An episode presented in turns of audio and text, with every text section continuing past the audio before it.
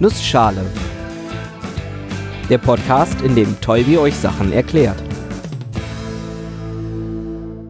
Guten Morgen und willkommen zu einer neuen Episode des Nussschale Podcasts. Heute erkläre ich euch den Modulo-Operator und was er für mathematische Hintergründe und praktische Anwendungen hat. Und weil die Zeit knapp ist, mache ich das in einer Nussschale. Ich bin ja kein Mathematiker. Trotzdem musste ich ein paar Grundlagen und, naja, auch ein paar etwas detailliertere Dinge über die Mathematik lernen. Auch das Thema der heutigen Episode ist ein eher mathematisches.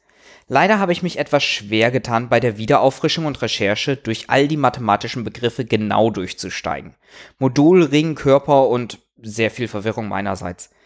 Deswegen heißt diese Formel jetzt auch einfach Modulo und ich erkläre euch, was der Modulo-Operator macht und in welchem Themengebiet er mir sehr oft begegnet.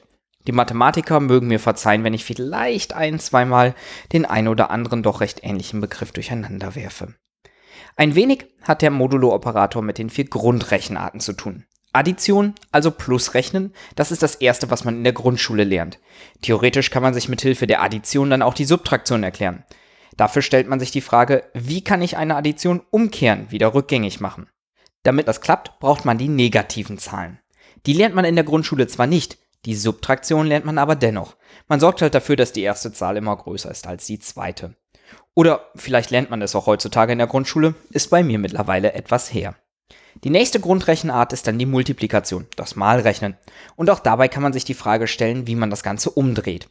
Dafür braucht man dann irgendwann die Bruchzahlen. 10 durch 5 kann ich zwar ausrechnen, das ist 2, aber 11 durch 10, das wird schwierig, weil ich keine Bruchzahlen habe. 11 Zehntel.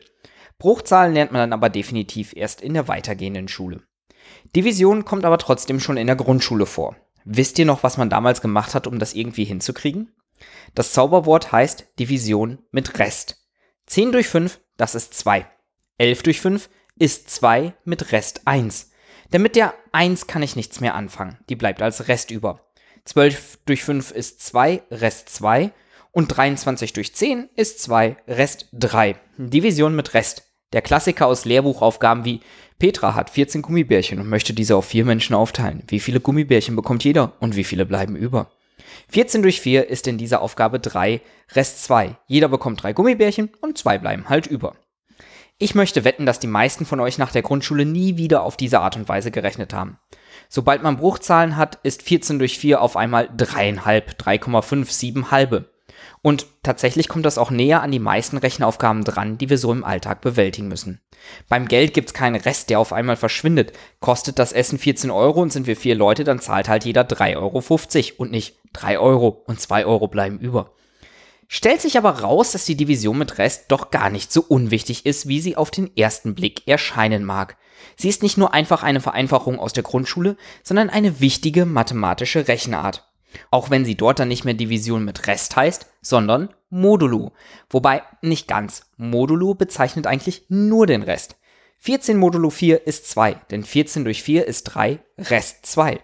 13 durch 4 ist 3 mit Rest 1, 13 modulo 4 ist also 1. 12 modulo 4 ist 0 und so weiter und so fort. Und das wiederum ist total nützlich. Zunächst mal aus der Sicht einer Programmiererin.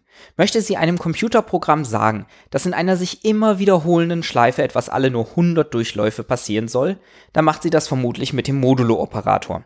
Sie nimmt einfach den Schleifenzähler, der angibt, wie oft die Schleife schon durchgelaufen wurde, und rechnet Modulo 100. Kommt da die 0 raus, wissen wir, der Schleifenzähler ist eine Zahl, die durch 100 teilbar ist und damit können wir unser zusätzliches Stückchen Code ausführen. Das passiert dann nämlich genau alle 100 Schritte, dank des Modulo-Operators. Aber ihr habt bestimmt auf was Spannenderes gehofft als nur kleine Programmiertricks. Zu Recht möchte ich sagen. Denn der Modulo-Operator ist ein extrem wichtiges Werkzeug in der Kryptographie. Und das ist auch das Themengebiet, für das ich mich ziemlich intensiv mit dieser mathematischen Operation auseinandersetzen musste. Für viele kryptografische Verfahren rechnet man nämlich in Zahlenräumen, die quasi der Modulo-Operation unterliegen. Man spricht dann von einem Restklassenring. Irgendwas hat das auch mit endlichen Körpern und so zu tun. Das sind jetzt aber die Definitionen, die ich gerne einmal durcheinander werfe. Deswegen erzähle ich euch einfach mal, was das Ganze praktisch für den Zahlenraum bedeutet. Zunächst mal müssen wir uns eine ganze positive Zahl nehmen, mit der wir den ganzen Zahlenraum modulo nehmen möchten. Beispielsweise modulo 3. Dann wäre unser Zahlenraum 0, 1, 2. Gehe ich eine Zahl weiter, lande ich wieder bei der 0, dank dem modulo 3. 0, 1, 2, 3, 4, 5, 6 wird zu 0, 1, 2, 0, 1, 2 und 0, 1, 2. Und damit wird auch 2 plus 2 zu 1, denn 2 plus 2 ist 4, modulo 3 ist 1. 4 mal 4 wird zu 1, denn 4 mal 4 ist 16, modulo 3 ist 1. Mit diesem Zahlenraum gibt es ein paar nette Eigenschaften. Zum Beispiel funktionieren Addition und Multiplikation noch eigentlich ganz wie erwartet. Ich sagte eben 4 mal 4. Tatsächlich gibt es die 4 aber gar nicht, sie ist in Wirklichkeit eine 1.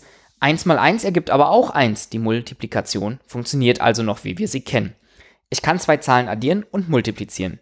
Ich muss nur darauf achten, dass ich das Endergebnis wieder modulo 3 nehme, um in unserem Zahlenraum zu bleiben.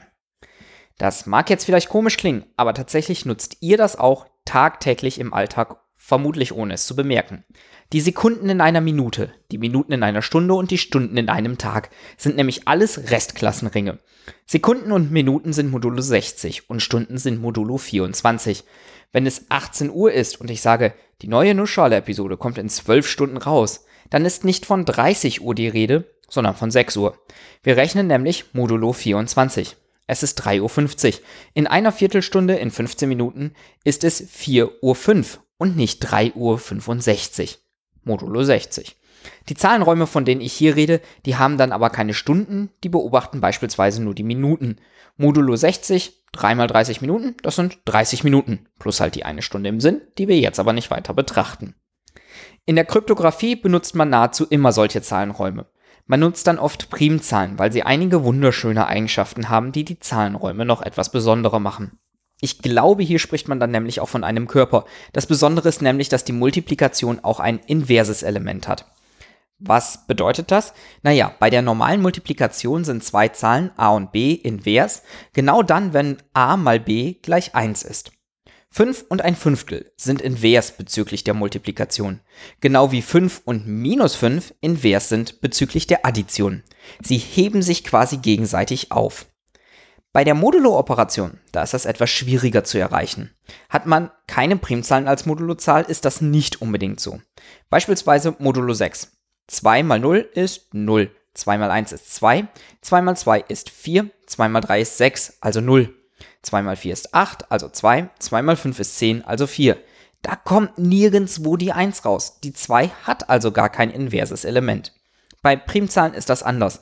Man kann mathematisch zeigen, dass es da immer ein solches Element gibt.